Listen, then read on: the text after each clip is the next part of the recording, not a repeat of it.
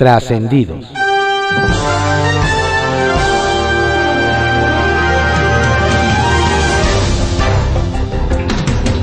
Continuamos con la audiosíntesis informativa de Adrián Ojeda Román, correspondiente a hoy, viernes 12 de noviembre de 2021. Demos lectura a algunos trascendidos que se publican en periódicos de circulación nacional. Templo Mayor, por Fray Bartolomé, que se publica en el periódico Reforma. No más se tardó dos años y medio en darse cuenta. Pero finalmente Andrés Manuel López Obrador reconoció que su gobierno tiene a los mexicanos padeciendo por un grave desabasto de medicamentos. Y aunque llamó la atención fuerte y en público al secretario de Salud, Jorge Alcocer, y al titular del INSABI, Juan Antonio Ferrer, la realidad es que ellos no son los únicos responsables. Si el presidente quisiera encontrar al culpable del desabasto, le bastaría con asomarse a cualquiera de los bellos espejos biselados que hay en Palacio Nacional. No es un problema de presupuesto, sino de proyecto.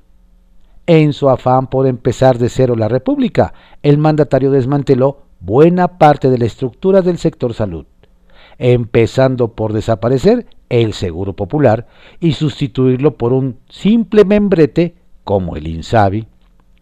A eso se suma la decisión de querer asumir todo el proceso de distribución sin tener el conocimiento ni la capacidad para hacerlo.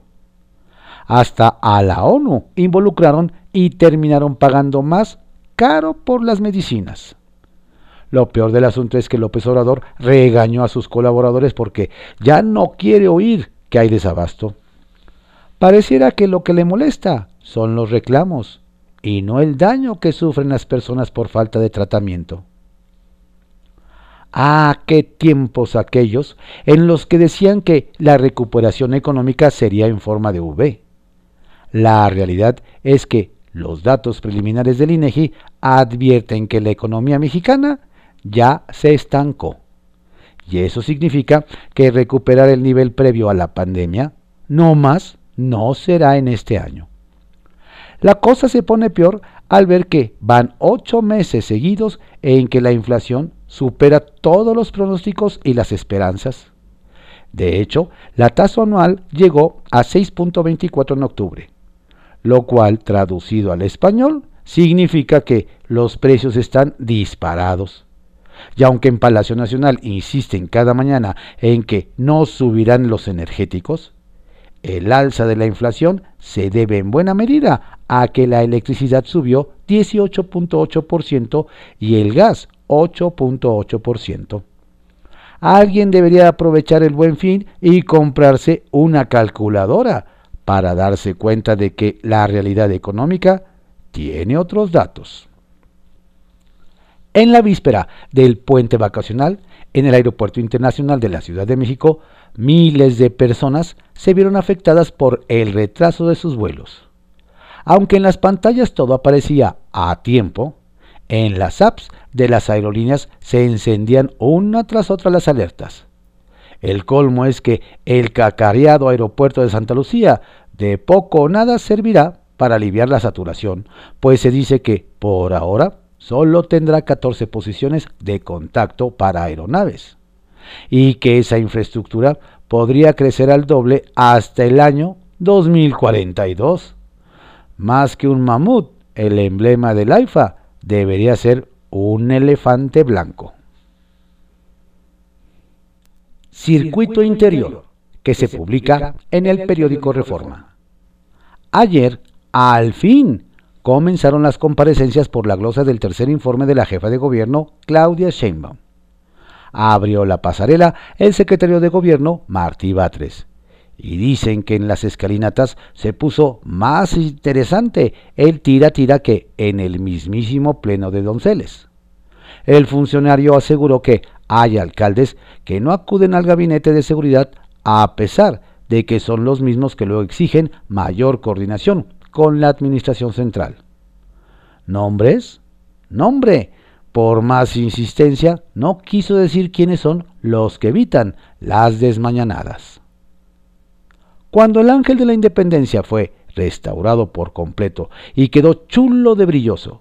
La tirada era que se reanudaran las tradicionales visitas al mausoleo y al mirador. Eso fue en octubre. Y es fecha que sigue cerrado al público. Y cuentan que si alguien pregunta a la alcaldía si faltará mucho, solo reciben un estamos viendo como respuesta. Nunca dicen que no, pero tampoco dicen cuándo.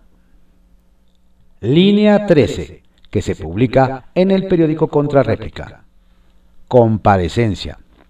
Entre aplausos de Morena y críticas de la oposición, compareció el secretario de Gobierno Martí Batres ante el Congreso local.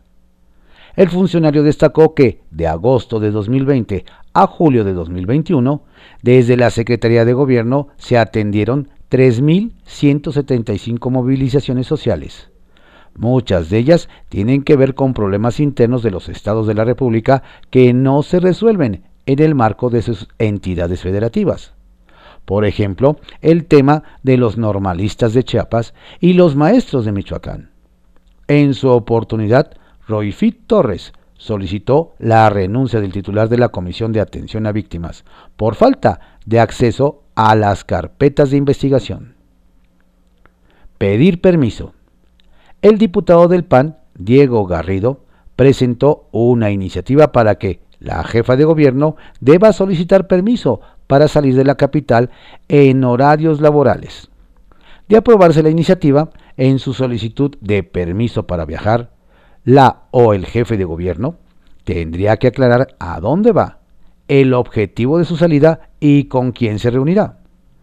El legislador dijo que ha sido un hecho público notorio que quien ocupa actualmente la jefatura de gobierno ha efectuado un sinnúmero de salidas o viajes fuera de la entidad sin que al momento se tenga certeza de los motivos de dichos viajes y si las gestiones hechas son en beneficio de las y los capitalinos.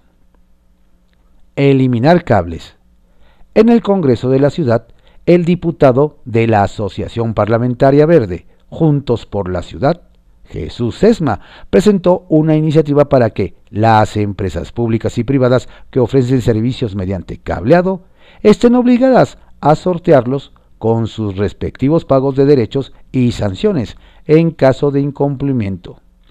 La propuesta establece como meta que el 1 de enero de 2025 la Ciudad de México quede libre de cableado aéreo.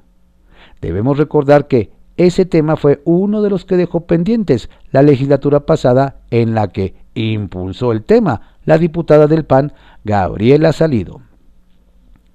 Va a Villagrán por protección a los animales. La diputada Ana Villagrán Villasana exhortó a las 16 alcaldías de la Ciudad de México a crear una jefatura de unidad departamental, JUI, de protección animal, con el objetivo de garantizar políticas públicas en favor de los animales, así como establecer campañas de esterilización de acuerdo a la PAUT. Aproximadamente 500.000 perros y gatos son abandonados cada año en la Ciudad de México, por lo que llamó a los titulares de las alcaldías a reforzar las actividades de protección animal, de acuerdo a su disponibilidad de recursos.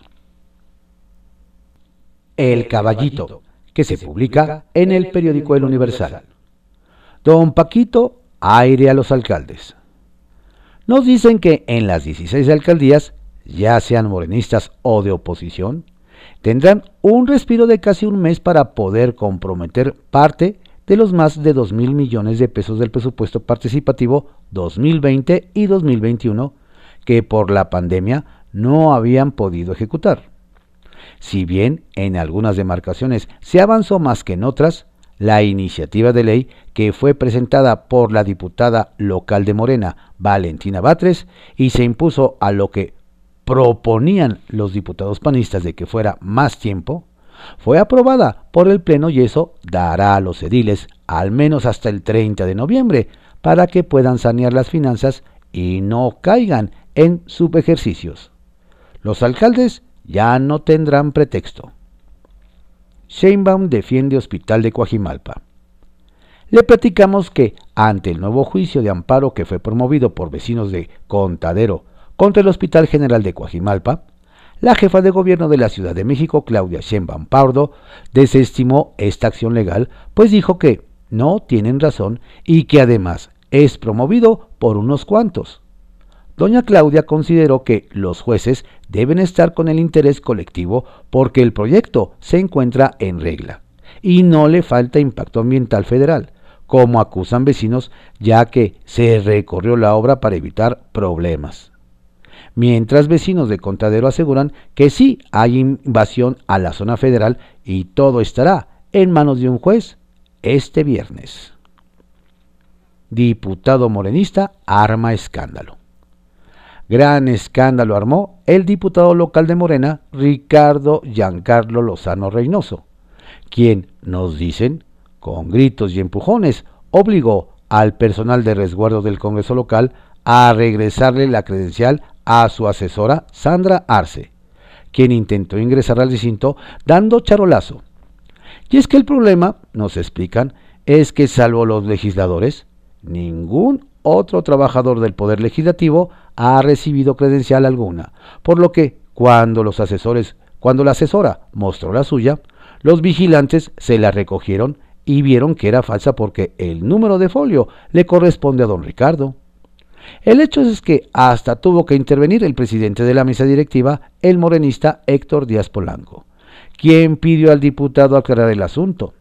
Todo esto mientras comparecía el secretario de gobierno, Martí Batres Guadarrama.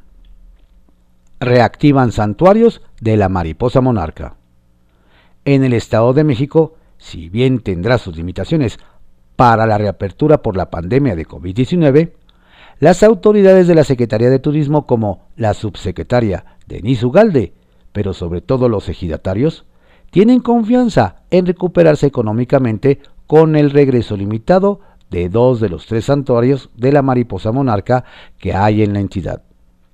Con la restricción de que el aforo sea máximo de 70% y no se permite el ingreso de mujeres embarazadas, niños menores de 12 años y adultos mayores, esperan que retomen al menos 50% de más de un millón de familias que asisten anualmente a estos lugares. Trascendió que se publica en el periódico Milenio. Trascendió que White Case se suma a la lista de personajes o empresas que ya se deslindaron de los comentarios de Emilio Lozoya, exdirector de Pemex, quien durante una audiencia el pasado miércoles dijo que esa compañía participó en los avalúos para la compra de agronitrogenados. La firma asegura que no intervino ni en la determinación del valor ni en procedimiento alguno relativo a esa planta.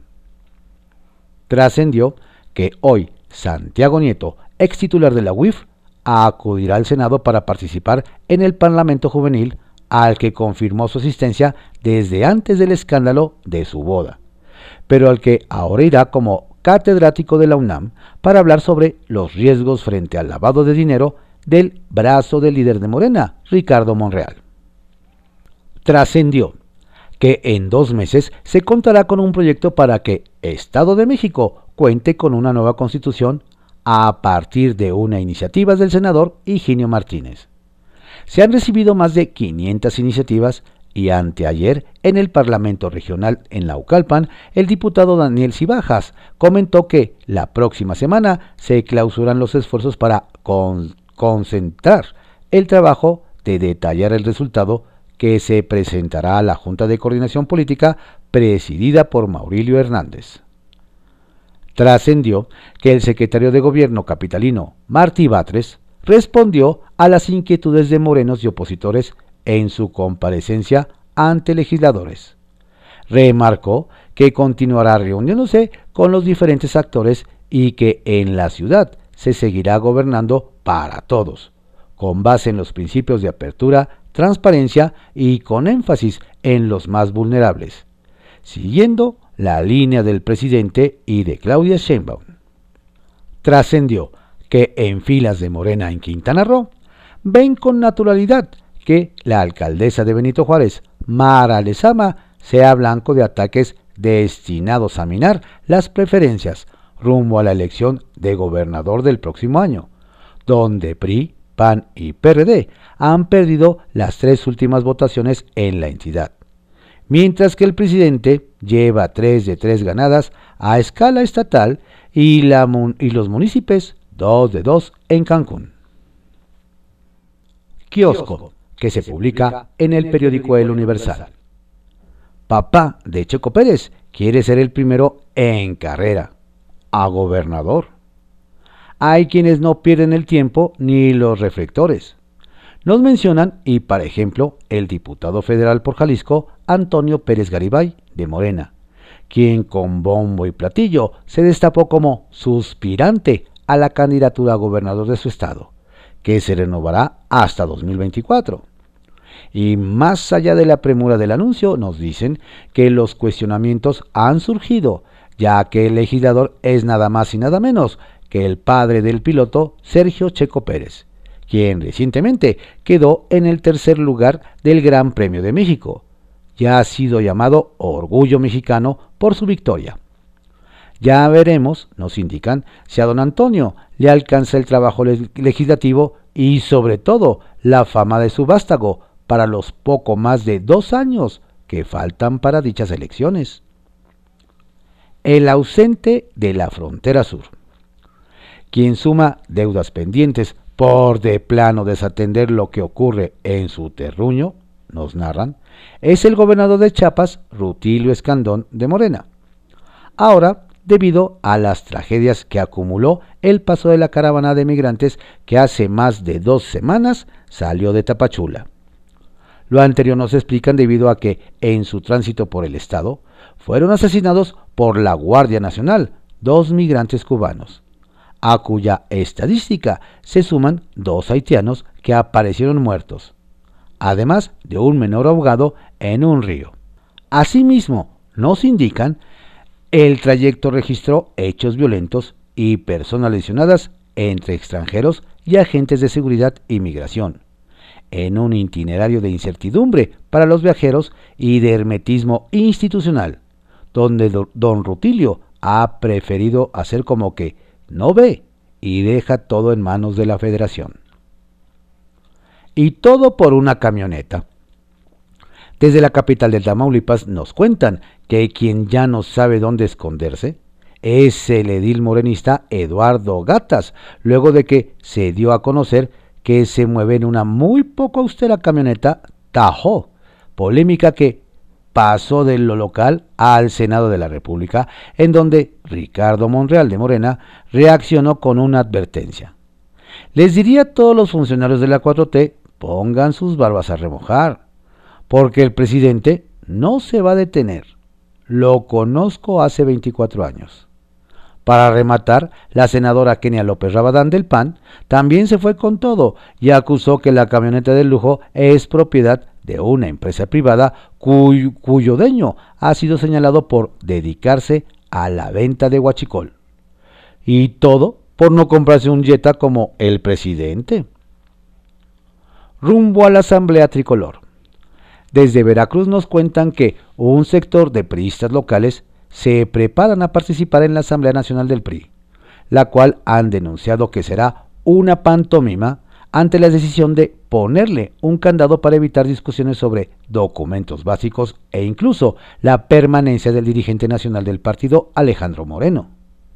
En este sentido nos dicen que además de las críticas que no han faltado, los más irónicos en ese territorio ya bromean con que se alistan para asistir al club de Toby, donde llorarán las penas que les dejó la elección de este año, sin poder tomar decisiones de fondo. ¡Auch! Sacapuntas, que se publica en el periódico El Heraldo de México. Alistan festejo. Celebración en grande pretenden hacer los diputados de Morena el próximo martes en Palacio Nacional. Nos dicen que tienen agendada una reunión con el presidente Andrés Manuel López Obrador y para ese día esperan festejar el cumpleaños del mandatario, que es este sábado con un regalazo, el paquete económico 2022 totalmente aprobado. Otro tema a la Corte. Por cierto, Cantado está que llegará a la Suprema Corte el tema del recorte de 4.913 millones al INE. La consejera Claudia Zavala y su compañero Ciro Murayama adelantaron que si los diputados aprueban la reducción presupuestal, se interpondrá una controversia constitucional.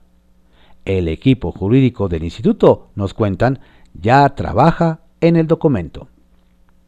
Ganó Oaxaca resolvió la Suprema Corte que preside Arturo Saldívar el conflicto entre Chiapas y Oaxaca por el territorio de los Chimalapas. El Pleno del máximo tribunal determinó que esa área corresponde al Estado gobernado por Alejandro Morat. Con ese fallo, ahora el municipio, el municipio Belisario Domínguez, que Chiapas creó en 2011, es legalmente terruño oaxaqueño. Se unen por medicamentos.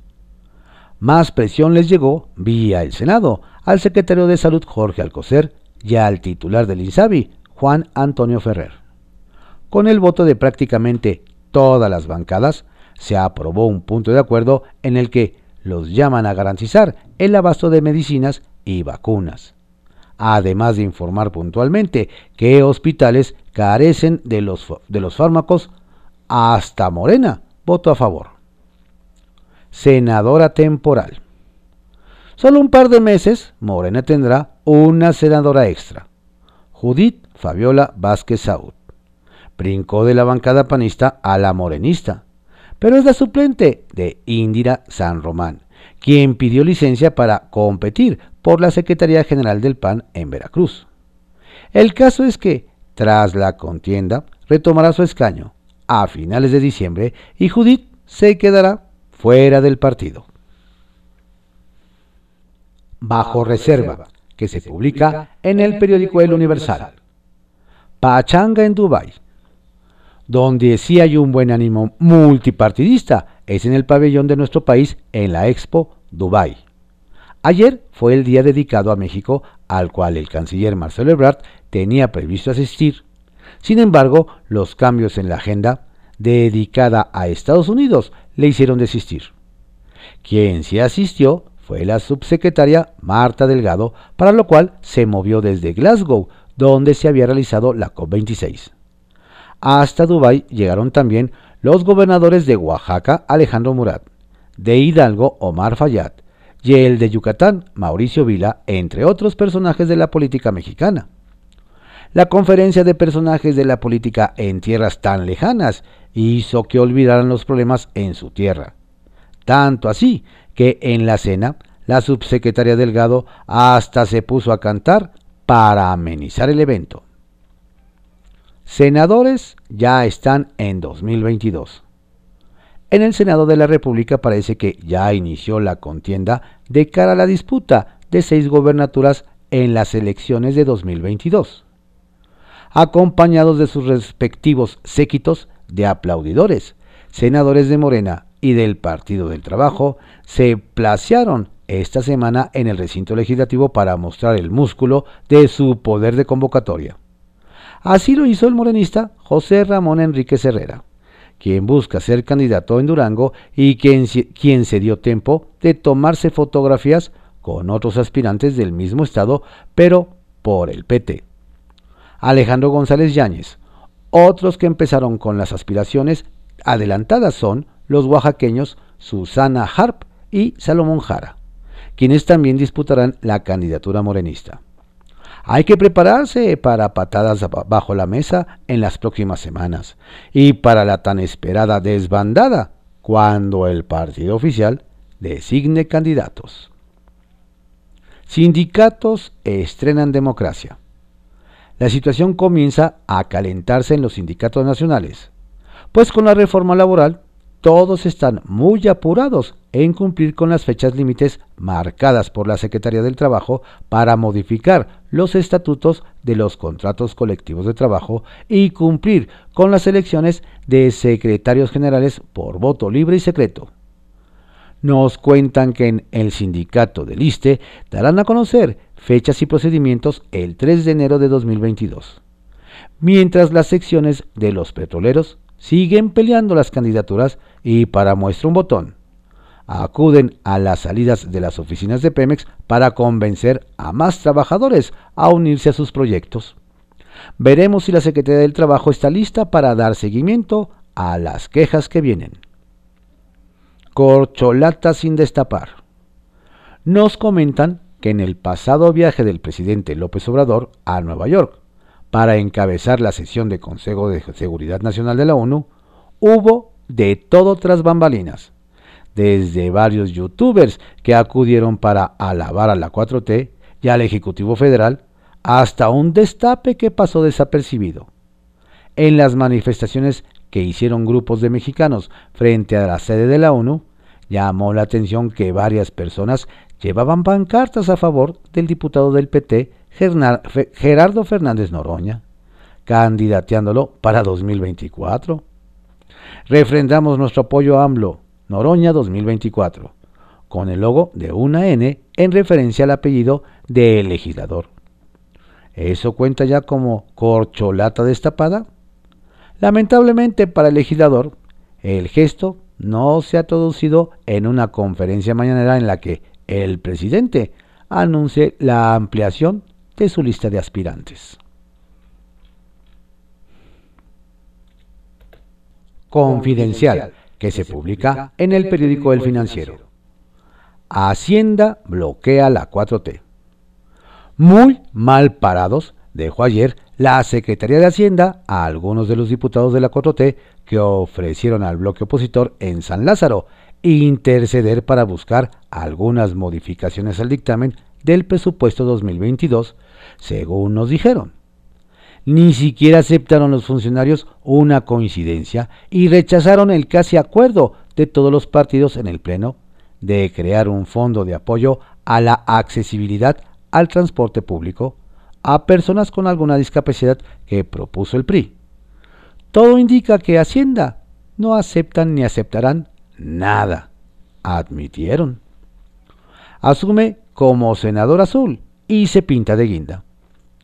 Como anillo al dedo, así le cayó a Morena en el Senado la licencia de la panista Indira Rosales San Román.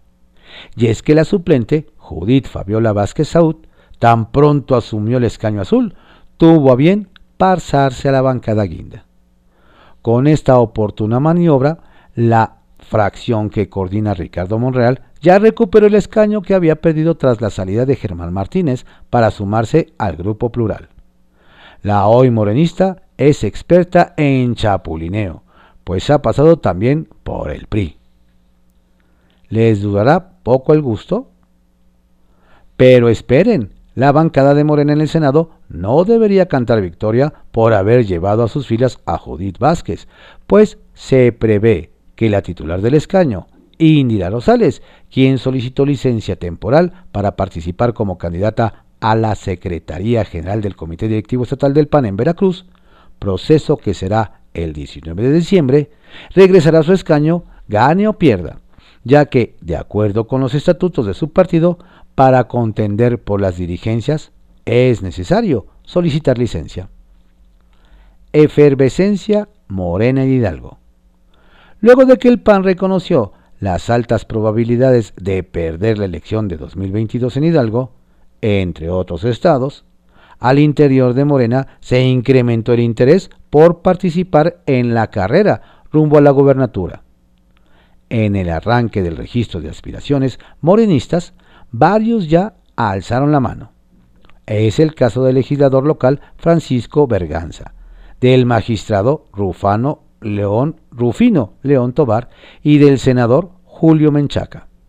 Este último, además de haber sido destapado por Mario Delgado, es quien, nos dicen, lidera hasta ahora las preferencias.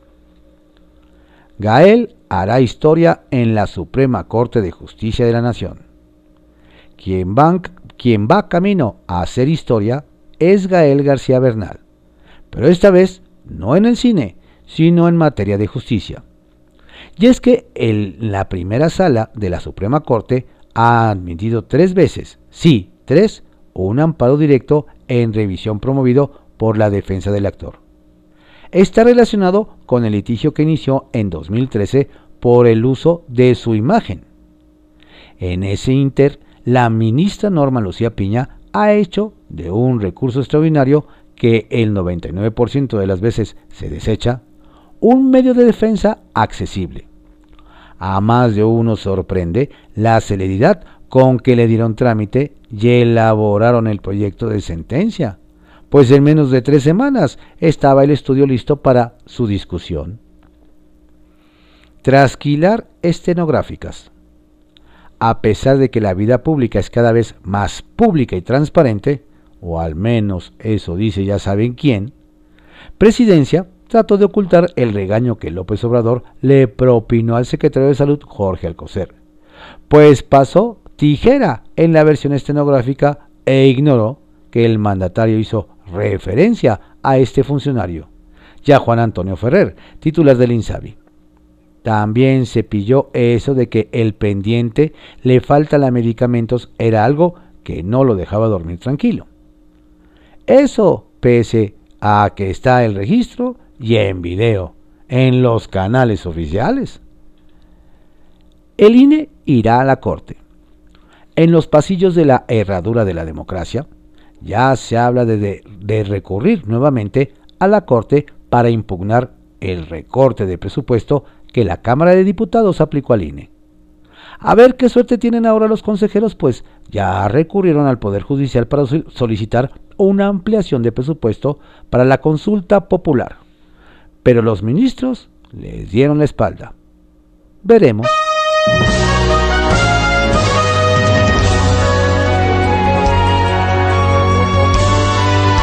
Estos fueron algunos trascendidos que se publican en periódicos de circulación nacional en la audiosíntesis informativa de Adrián Ojeda Román, correspondiente a hoy, viernes, ya es viernes, 12 de noviembre de 2021. Tenga usted un estupendo día, un excelente y relajado fin de semana y por favor, no baje la guardia. Cuídese mucho, la pandemia sigue. Saludos cordiales de su servidor Adrián Ojeda Castilla.